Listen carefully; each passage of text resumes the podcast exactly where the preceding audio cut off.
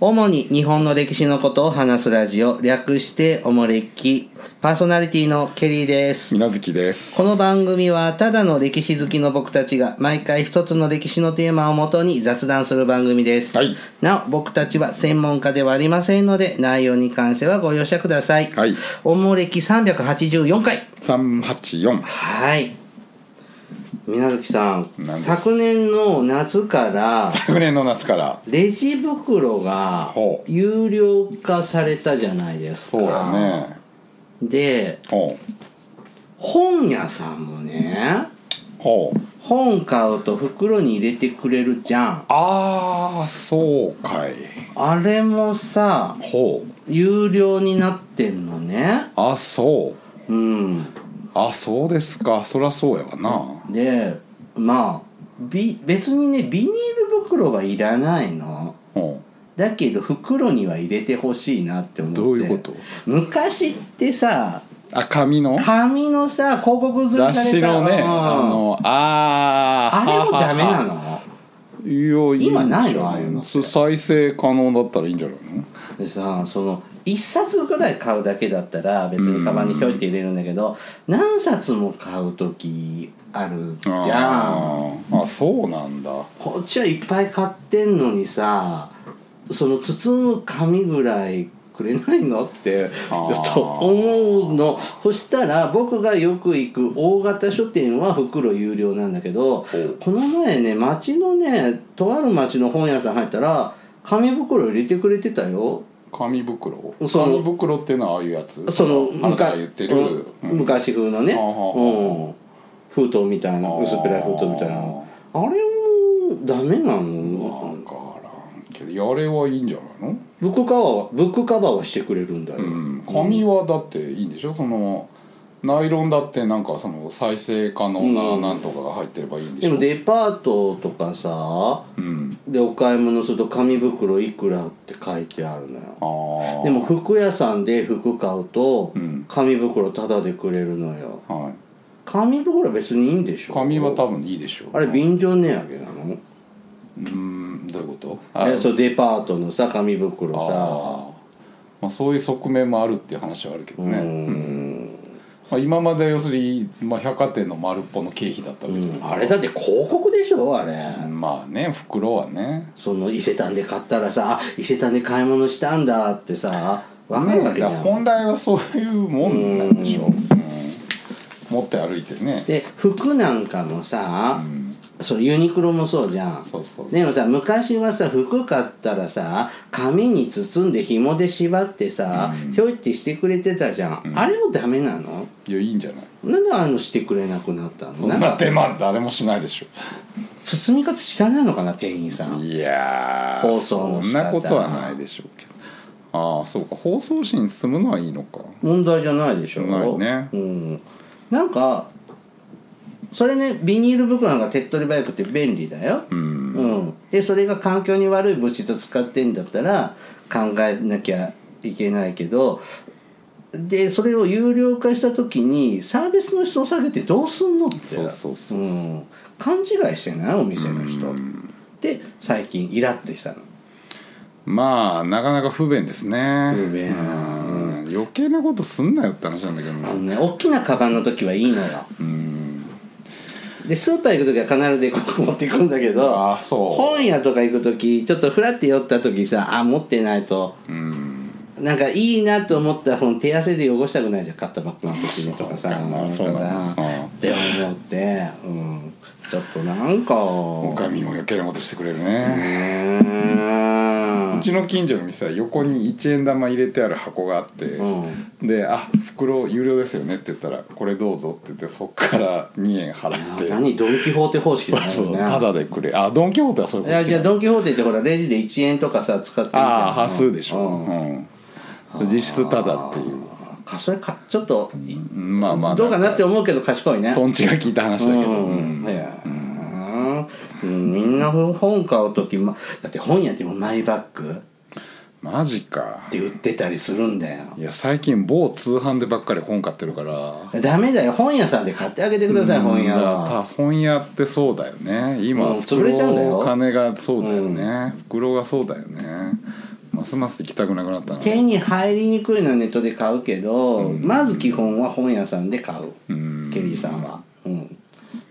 潰れたら暇つぶすとこなくなっちゃうじゃん、 知らんが、はい、皆さん本買う時どうしてますなんか袋まあな1冊ぐらいやったらな、まあカバンにポンって入れたら終わりだしね、なんかあコミックの新刊出たとか時はさポンって一冊しか買わないけどなんかあれもこれもっていう時あるじゃないあるしね、やっぱ大きい本とかをちょっとカバンに入れるとごわってする時はまあそうだよねこ広辞苑買ってもさ袋入れてくれないってことだよねうねなんかすあいや広辞苑は多分紙袋に入れてくれると思うよそれ有料じゃん紙袋有料なのあのこういう手だ提げのっやてケリーつさんぶ本屋はあそうなのそうそうだからそういうファイル大きいのは5円ちっちゃいのが3円とかさいやだそれこそ店のねサービスだよね、うんなんかねまあ確かにね合点がいかないってとこある皆さん本買う時どうしてますかまあ電子電子ブックにすりゃいいのかなって思うけどあれ書き込めないじゃんそれはまた違う話だし、基本経営さん紙なのであの本屋のちょっと厚手の袋好きなんですよねあの、なんか結構こう旅行とかに物入れたりするのにあのビニールのやつビニールだけどちょっとあ厚厚いいあの厚いこういうね、厚いうんあの小判型うんの取っ手が書いてある、あのあれが結構好きなんだけどねほらおもれきの2人おもれきでは100%の人が今の仕組みは良くないとうん100%、はい2分の2で すけど皆さんどうしてるかまた教えてくださいさあえっ、と今日はですねえっ、と歴史ニュース特集ですあ来た昨年年内に紹介しきれなかったのでちょっと年を越して積み残し、はい、えーっとですがちょっと昨年の分はもうちょっと全部紹介できるとこ紹介して、はあえーっとまた今年は今年のニュースでうん扱いたいので、去年分の最後ね、はい決算ですねはいえーっと最初のニュース、えーっと参考にするのはですね、えーっとケリーさんが新聞取ってるのが中日新聞なので そんなのそうねはいケリーさん新聞中日新じゃ聞あのその記記事事かがらえー、とベはいースですはい、えっ、と2020年11月21日の記事です、えっ、と12件が史跡と,、えー、と認められるそうです、うん文化審議会は和歌山県沖であちょっと待って1890年にうん和歌山,、いやわ和歌山県沖で沈没したオスマン帝国の軍艦に関する柏崎灯台及びエルトゥールル号遭難事件遺跡など12件のし12件を史跡にするように、えー、と文部科学大臣に、えー答申した、名称と天然記念物にそれぞれ3件指定することも求めていますということですねで、えー、とちょっと天然記念物とかちょっと歴史とちょっとあんまり関係ないので、うんえっと史跡としてね新たに史跡あの指定されそうなのが岩手県釜石市のほう八ヶ遺跡、うんえっと宮城県東松島市の赤い神河遺跡群山形県酒田市の山井倉庫うん東京都小平市鈴木遺跡三重県亀山市鈴鹿関跡関の鈴鹿の鈴関鹿のの関の後ねはい、うん兵庫県淡路市船木遺跡うん和歌山県湯浅町有田川町の湯浅東上館跡うん和歌山県串本町の柏崎灯台及びエルトゥールル号避難遭難事件遺跡広島県、えー、と府中町府中町、府中えー、と下岡田灌漑遺跡うん福岡県久留米市久留米藩主有馬家墓所うん大分県宇佐市これ神戸小さい部って書いてうん小部遺跡うん沖縄県き北谷町北谷町茶炭町か北な谷町うん北谷城跡うんこの12のを新たに史跡と認めてよとうん申し立てたそうですねはいなんか興味あるこの遺跡の名前だけ言われてもあーチープカンプンですけどまあ遺跡はね、まあまあやっぱり一番今回のこのその見出しにもあった樫野崎のねこれがこの最近じゃんねん最近じゃんねこんなこれノルマントン号事件じゃないやけどそんなやつでしょ明治時代ですよね、ううんんなんか和歌山沖でそうそうこれこれこれでトルコの人をそうそうそう助けたのがきっかけでしトルコって親日なんでしょ、うっん、ていうやつですよねそれが史跡になっちゃうんですねもううんね、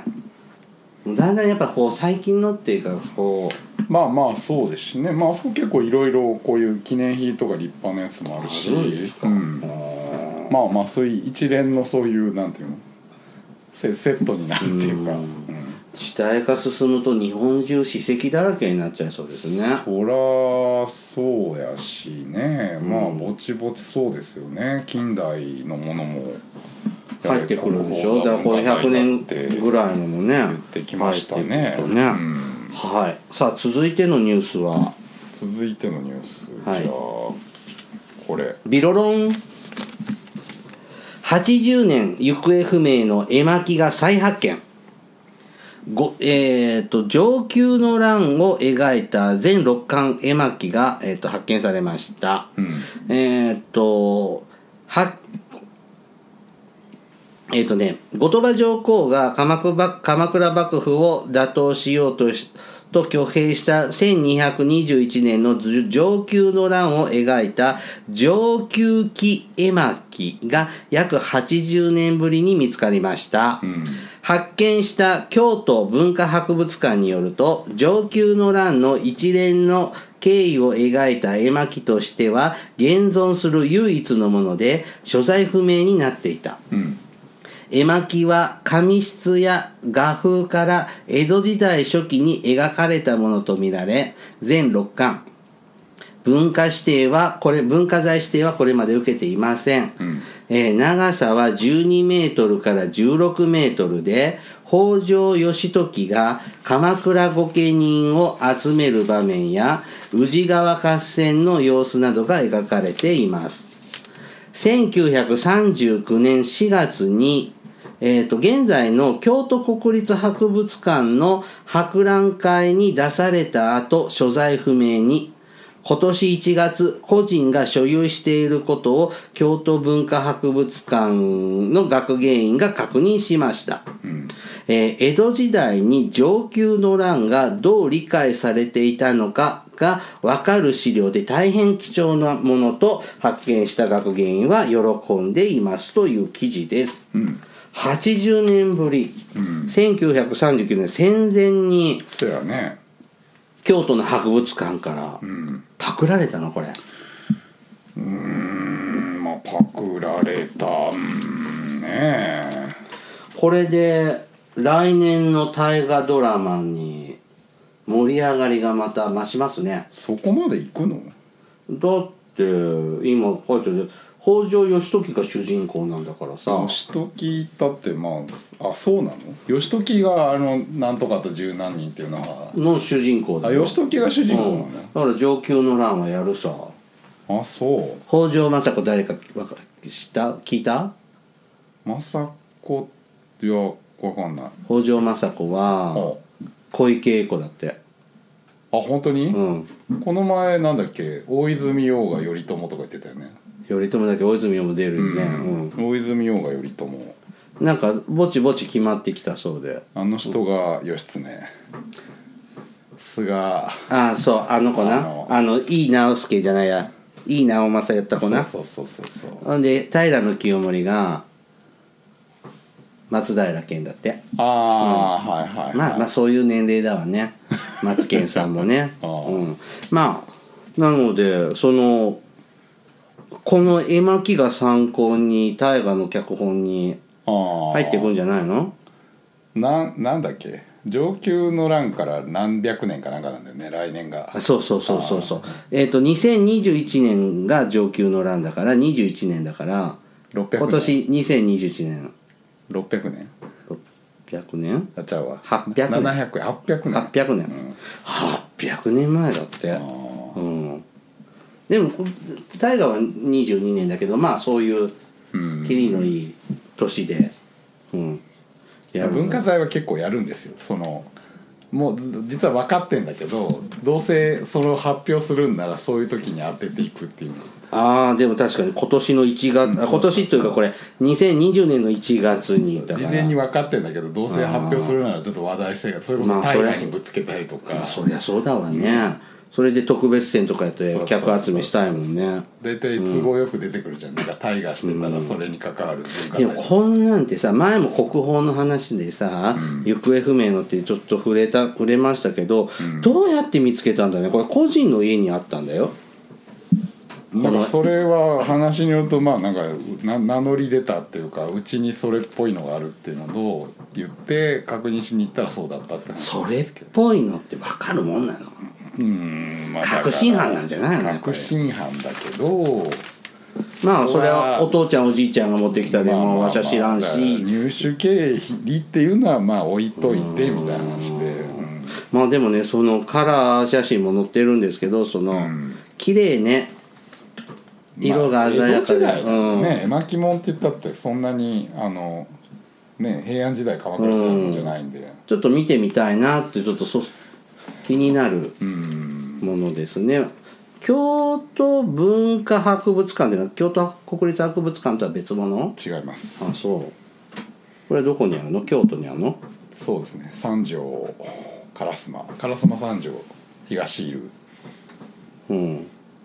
昔の日銀の京都支店の後が今あ今博物館みたいになってるとこあー行ったあそそこうレンガの行ったそうそうそううんそれが文博ですねあそこが見つけたんだ、なんで京都国立博物館出し抜かれたって感じかな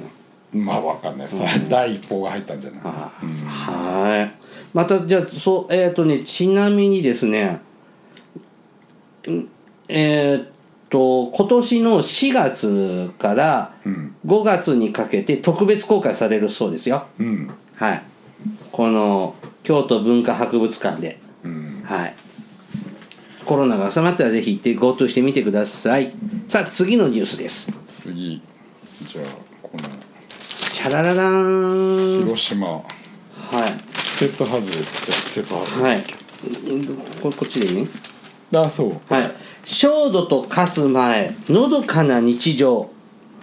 広島、被服、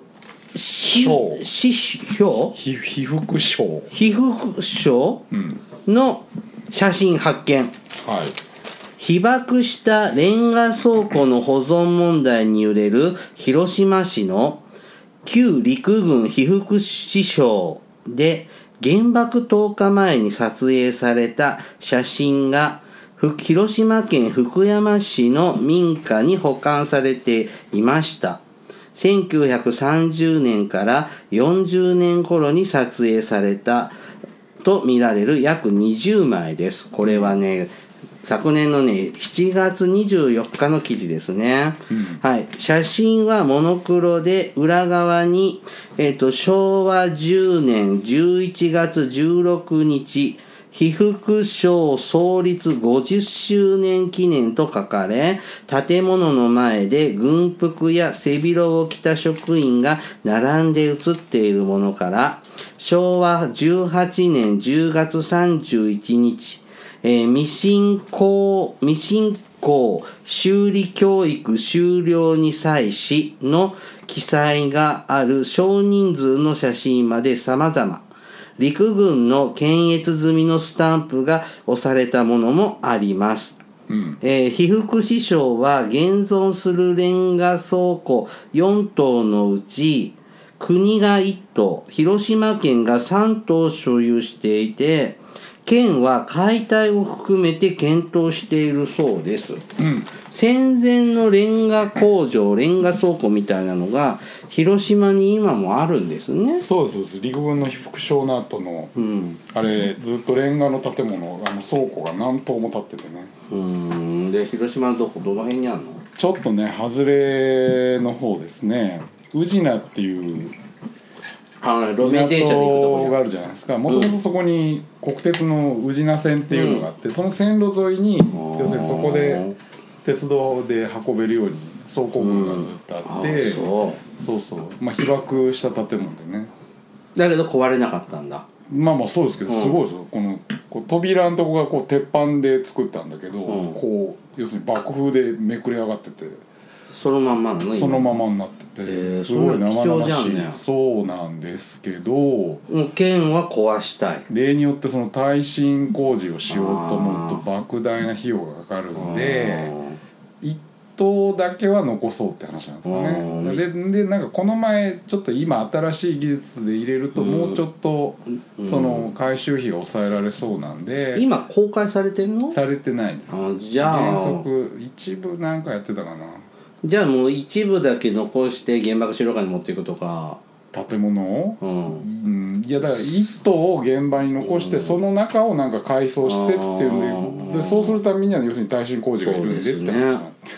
でもその軍が大事じゃんその地域に今ずらって並んであーはいはいはいてこの位置でっていうのがあで、まあ、今そのせめぎ合いみたいですけどねーあーよそ者としてはねこういうの残しといてまあまあそ見れに行はねきたいなって思うけど見たいし貴重だっていうのはまうあそれは勝手な話なんだけど、まあ町の人から言ったら、ねもちろんそれはいろんな見方もあるしただじゃできないことほだでしそのまま放置しとけば、うん、まあ朽ちていくしね、うん難しいですね、この戦争遺産系って難しいねうんねまだやっぱ時代が浅いからね、うんなかなか難しい理解されにくいとこもあるでしもさこんなレンガのさ建物なんかの再利用は人気あるじゃんあビアガーデンにしたりさまあまあそうですね、まあただその原爆の一応まあいいっすね、その被爆した建物をビアガーデンとして使うのかっていうのもまた議論よろしくがあないるよところだねよねでもさほら舞鶴とかもレンガ倉庫群とかさなんか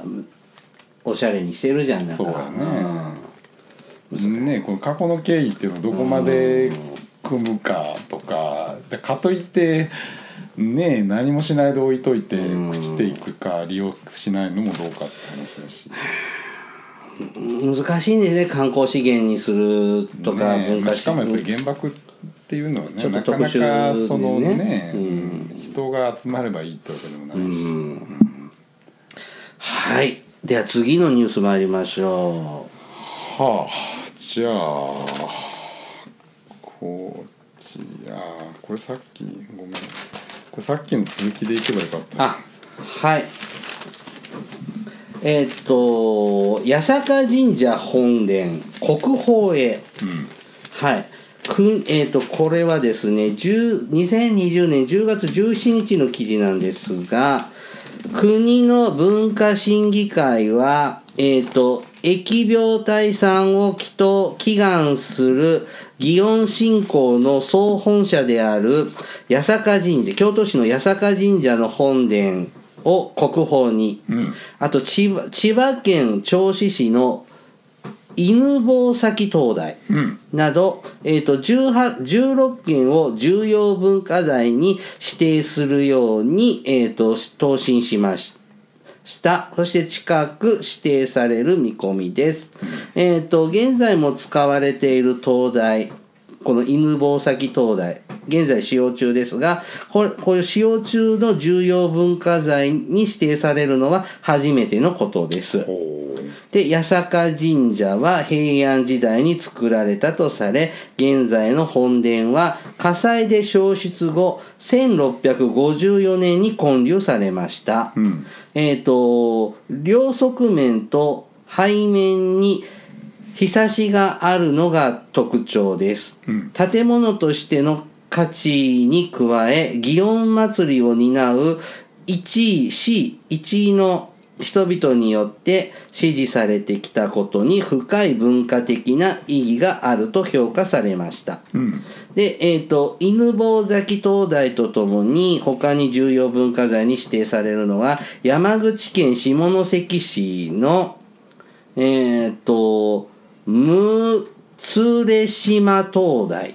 ああむつれ島角島灯台、うん北九州市のへさき灯台も指定されます、うんいずれも日本の灯台の父とされるイギリス人技師、えー、とリチャード・ヘンリー・プラントンの指導で建築され明治初期に使う明治初期から使われていたものだそうですとんいうことですね、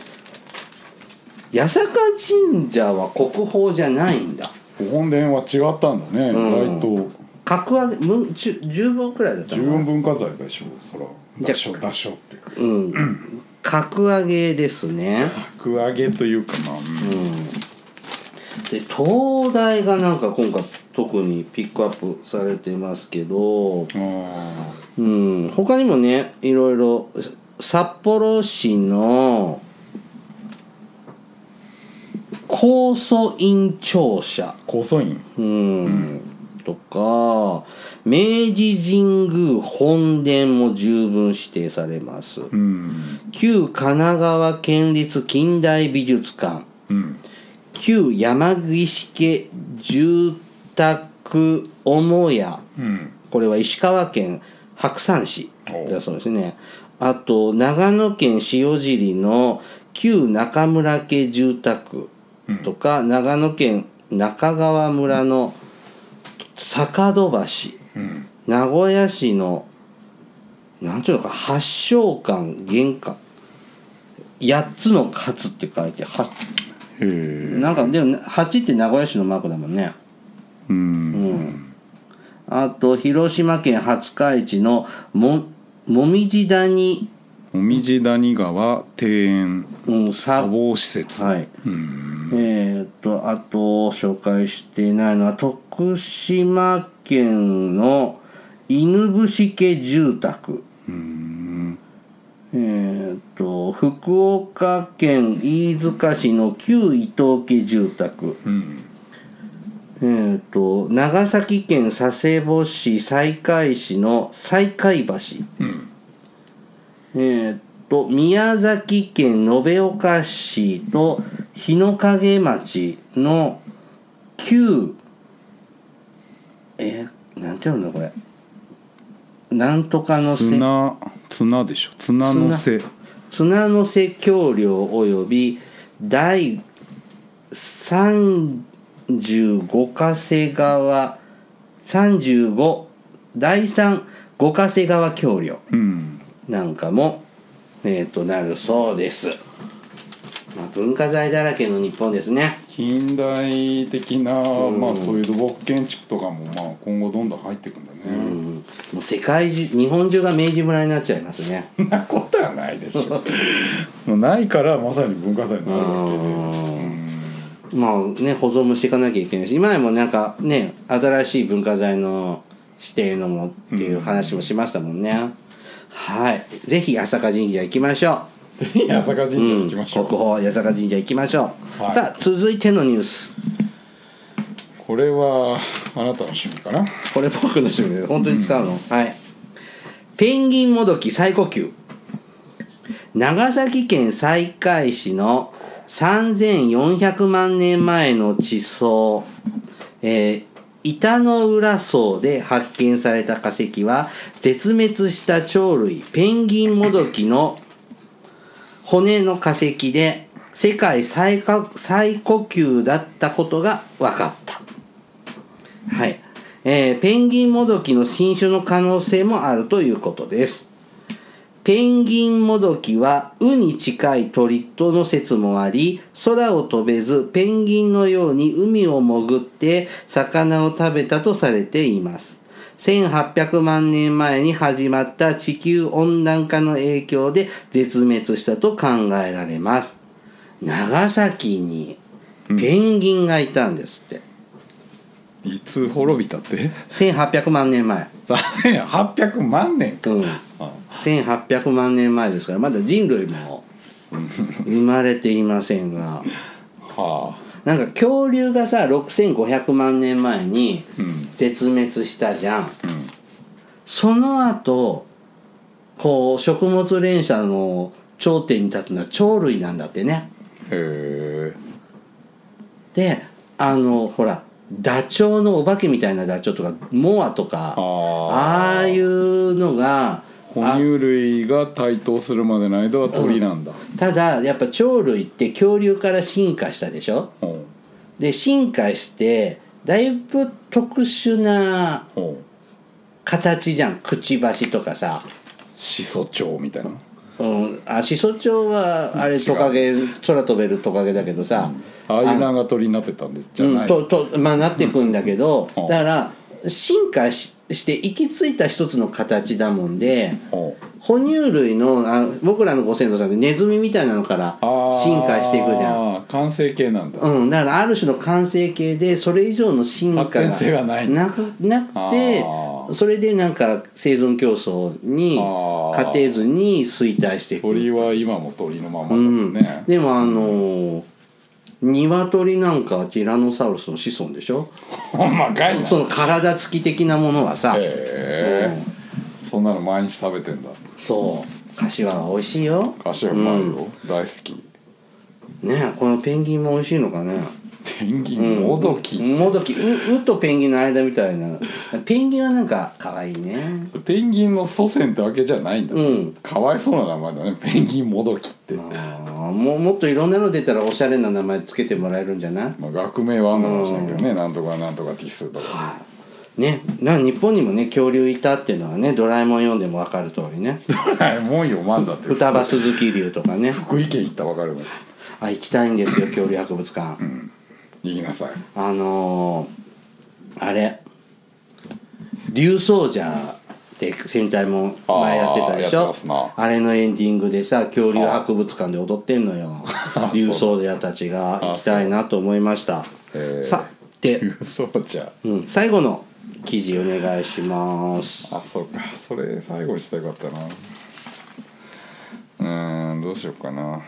じゃあこれこれですかえー、っと これ古いな2012年5月22日ですね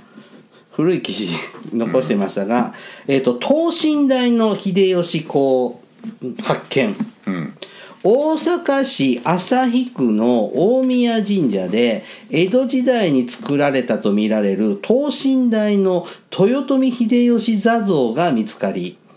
見つかりました高さ81.9センチの寄せ木造りうん秀吉は没後に神として祀られ全国で約20体の木像が、えーっと祀られたことが知られていますが、えーっとその中でも近現代の作品を除くと最大級です。大阪夏の陣で、えー、と落城した際に持ち出されたとの言い伝えがありました秀吉公を祀るのがはばかられた江戸時代の秀吉信仰を考える上で貴重なものです、えー、とこの見つかった、えー、と大宮神社はですね1936年に建て替えられ扉は、えー、と首釘でとどめられていていたそうですだからおう封印されてたんですねおーえー、とこの発見された像は清掃の、えー、と即体姿だが冠はなくなっており、うん表面の色彩も意図的に落とされた可能性があるそうです。おーで名分はなかったんですのですが表情などから江戸時代に作られたと見ら見られます。うん1797年には秀吉の一代記絵本「太閤記」が出版されて秀吉ブームが起き起こっていましたでこの神社でも1823年に会長が行われた記録が残っているそうですうんじゃああったんじゃもともとあったんじゃないの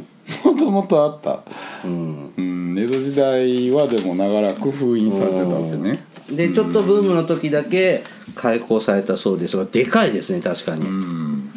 等身大かなだってあぐらがかいて座ってあるまあっていうそうか形だから高さが8 0ンチとか9 0ンチぐらい隣の宮司さんよりもなんか一回りでかい感じだよね秀吉って猿なんでし ょ違いますいやだって猿みたいにちっちゃいんじゃないの違いますハゲネズミですあそうなんです か、うん、まあ確かに大きいよまあ、でも落城の際に大阪城から運び出されたっていう説もあるというとじゃあ結構忠実なのかもしれないね江戸時代初期だそうですよ、うん、うんでこれ秀吉のイメージに近いのかもよまあこのひげといいこのまあまあまあまあ顔つきとかよく見るあの絵のね秀吉さんいやぽいで結す構ね彫りが深い感じじゃうん、ねえまあ佐々木蔵之介っぽくはないねん蔵之介っぽくはないなうん、ちょっといまいち似合わないあの人の秀吉あはああまりお好きじゃないうんなんか僕ねちょっと面長すぎないまあち頑張ょっってはりまとすあれ重力で顎顔がもやーんって伸びてんじゃないのっていうぐらいあああの人どんどん顔長くなんない蔵之介さ んってそうかな はいまあ大した役じゃないしね今回に関してはでもまあそうだね、一番美味しいとこ最終回ぐらいでしょああそこまでやんのかねだって本能寺の変やって死ぬとこまでえー信長首取ったぞで終わありーじゃないかそうかそりゃ死ぬまで行くか一応やるでしょああ、うんせやな自害するとこせやなうんうんいかに正当性を持って自害するかでしょ、うんだと思いますけどねで何月までやるって2月2月ぐらいまでやるんでしょ、 2月かうん、ああ今頃何やってるのかなうんこの金管頭がって切られてるんだと思いますよそうなのう、ん、もう石川さゆりは貼り付けどにうすんだよ絶対あれ配分間違ってるよねなんかねペースおかしいもんまだこんなとこやんうん、んでさもう浅井とか浅井長政とか出てこないのかなと思ったら出てきてたりさああ、まあ、この前ね、 「うん」うん秋口の話ねうんとかどうすんのってはちょっと思いますがだいねぶ加速度がついてきたでしょ最近なんかどんどんどん拍子で、うん、ねそれもコロナの影響なのかななんかねいろいろ変わったんでしょうな、はいまた今年もですねそこそこたまったらこの企画をやりたいと思います、はいじゃあお便り参りましょ手紙うはいえーきびだんごさんからいただきましたきびだんごケリーさん、みなずきさん、海坊主さん、はじめまして。毎回大変ためになる、また楽しい番組を配信いただいてありがとうございます。仕事の移動中に聞いています。え先日配信された、続鉄道消化の回で、私の地元である玉島の名前を聞き、大変驚きました。ケリーさんと水無月さんから玉島駅、さらに現在の新倉敷駅の名前まで聞けるとは、さすが地理にも歴史にも明るい番組を続けておられるお二人ならではだなと改めて思いました。さて、今回をきっかけに興味が湧き、えっ、と、鉄道消化の中にある玉島が、玉島駅なのか調べてみたところ間違いなく玉島駅今の新倉敷駅であると分かりました、現在の宇野線せ今の今瀬戸大橋線なので宇宇野線は宇野線に残ってるの、えっ、と宇野線ができる前は玉島港と丸亀港を結ぶ航路があり丸亀は四国の方だよね、そえー丸亀製麺の丸亀ですねう丸亀製麺の丸亀はまあちょっといろいろありますけどはいはい、えー、と鉄道駅と港との距離がそんなに遠くないこともあって玉島が四国の玄四国への玄関口になっていた時期があったようです、その後現在の宇野線が開通してより港と鉄道との距離が近くなると四国の玄関口はそちらに移動したとのことようですご存知の通り、その後、て瀬戸大橋線が開通して、えー現在に至ります。玉島が、えー鉄道商家に歌われた姿を失って久しいですが、地元民の一人として今後も玉島が一層発展を遂げるようにしたいと思います、毎年のことながらこれからの季節寒くなりますので皆様もどうぞご自愛いただきつつ番組の配信を続けてくださいますようお願いいたしますと。はいで、えー、と追伸なが書いてありましてこれはあのきびだんごさん個人の、えー、と見解意見だそうですが、玉島駅が当時の中心地ではなく北の郊外に作られたそうなんですが、それは玉島の中心地を蒸気機関車の塩害で汚したくないと当時の玉島市民が反対したからだと聞いていました。がまさかそれが後に四国の玄関口という価値をも失う理由になろうとは当時の玉島市民の思いもよらなかったことでしょう、後に蒸気機関車は電気機関車に代わって塩害の心配が消えさらに改築を経て新幹線が止まるように、えーなると次第に玉島の中心地は郊外だったはずの駅前に移り駅を起点とする街並みは今や玉島地域の最大の市街地となりました、もし当時の玉島市民が沿岸に耐えてでも鉄道駅を中心にと考えていたら今の玉島とは全く異なる街になっていたのだろうなぁと思いますそれはそれで歴史的建造物を含む古い街並みが上書きされ、オールウェイズ、三丁目の夕日などのロケ地にも、えー、と、なったかも、えーあーならなかったかもしれませんから、一概に良し悪しは語れませんね。うんということで、何玉島駅って、オールウェイズ三丁目の夕日のロケ地になってたの玉島の町でしょ駅はだって新幹線の駅だから全然新しい、だから、その、へ玉島駅は昔の町の郊外に作っちゃったんだよね。えもともとのねうんうんだもんで今は中心街がそっちの方に行っちゃって、うん昔の市街地はもう寂れちゃってうんがゆえに昭和の面影が残ってるからっ古い旧市街地が古い町並みが残ったうんう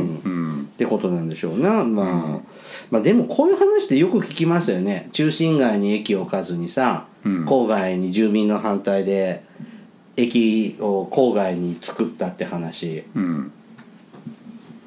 これはやっぱもう時代的なもんねまあまあこれねよく言われるその鉄道の鉄道神話ってやつで、うんね、よくその宿場が錆びれたから、うん錆びれるからは通さなかったとか、うん町が反対したからっていうのはまあ大体まあなんていうの伝説であそうだね鉄道ってやっぱりそんな事情でやっぱり線路ってギュって曲げられないんでうんやっぱりこう基本的にこうまっすぐ引こうとするんででしかも市街地に入ってくるとほら用地の買収が大変なんで基本的にやっぱり市街地を避けてできるだけカーブを少ないように通すっていうのがセオリーなんで、あまそあれどはうして今も昔も変わらないよね、うん基本的には郊外を通るのがうまんあセオリーで、まあ、実際街の中まで入ってくるっていうのは非常に珍しいまずないね逆に今私たちが見てるのは鉄道が通った後都市化しちゃったそうそうそ街をう見て今るはね要するに鉄道を飲み込んで街が大きくなっちゃったんでまあでも確かにその明治大正時代のうん鉄道駅の写真なんか見ると何もないもんね駅前ねどうしても郊外に作らないと仕方ないっていううんですってだとうんいう説がまあ昨今は有料でも新幹線なんか岐阜に寄ってもらったりしてるじゃんだあれだとなんかとんでもないところに駅あるじあでも岐阜羽島とか不便だもんねゃんわかん乗ったことないけどあーだって岐阜の駅から岐阜羽島までもう今電車で行けなくなっちゃったでしょえ嘘え名鉄あんのじゃんあれ名鉄新幹線まだ残ってるあじゃあなんと途中かさのあっちの方はだから乳首線はなくなったんだ乳首線花竹ああ竹花竹花ね竹花うはんははははまあはいはい。さあ、もう一通ですね。いただきました。えっと、西 P さんからいただきました。西 P はい。あケリーさん、みなずきさん、こんにちはっす。はこんにちはっす軽いな、い。夏ぐらいからポッドキャストを聞いていましたが、今は YouTube で第1回から聞いています。200回ぐらいから YouTube にはないので、早くアップしてほしいっす。うんえー最後に僕も三重南部出身なので、えー、とケリーさんに親近感を湧いあ三重南部出身なのでケリーさんに勝手に親近感を湧いていますといただきました、はまあ、YouTube にもアップしろってすいません放置ず放置状態ですうあ大人の事情が、ーんうーんもうちょっと作り方も忘れちゃってるあーそうだよねはい、ちょっとまた気が向いたらあまり期待せずにあの他ので聞いてください ごめんなさい、はい、絶言っちゃった対あ絶対やるということを断言要しませんはいあのね絶対しねえな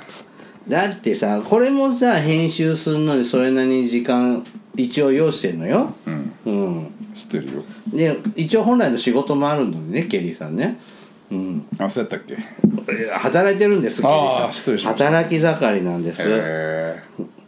あの企業戦士です企業じゃないじゃんそうですね、うん今一生懸命思い出していったのにあ戦士でもないし企業でもな いしはいまたお便りくださいはいおもれきではリスナーの皆様からお便りを募集しておりますあの時代に行ってみたいあの人に会いたいおすすめの歴史漫画や歴史小説大河ドラマなど歴史ドラマや映画の思い出や感想戦争の体験談など他にもいろいろとお便りテーマがあります詳細はおもれきのブログを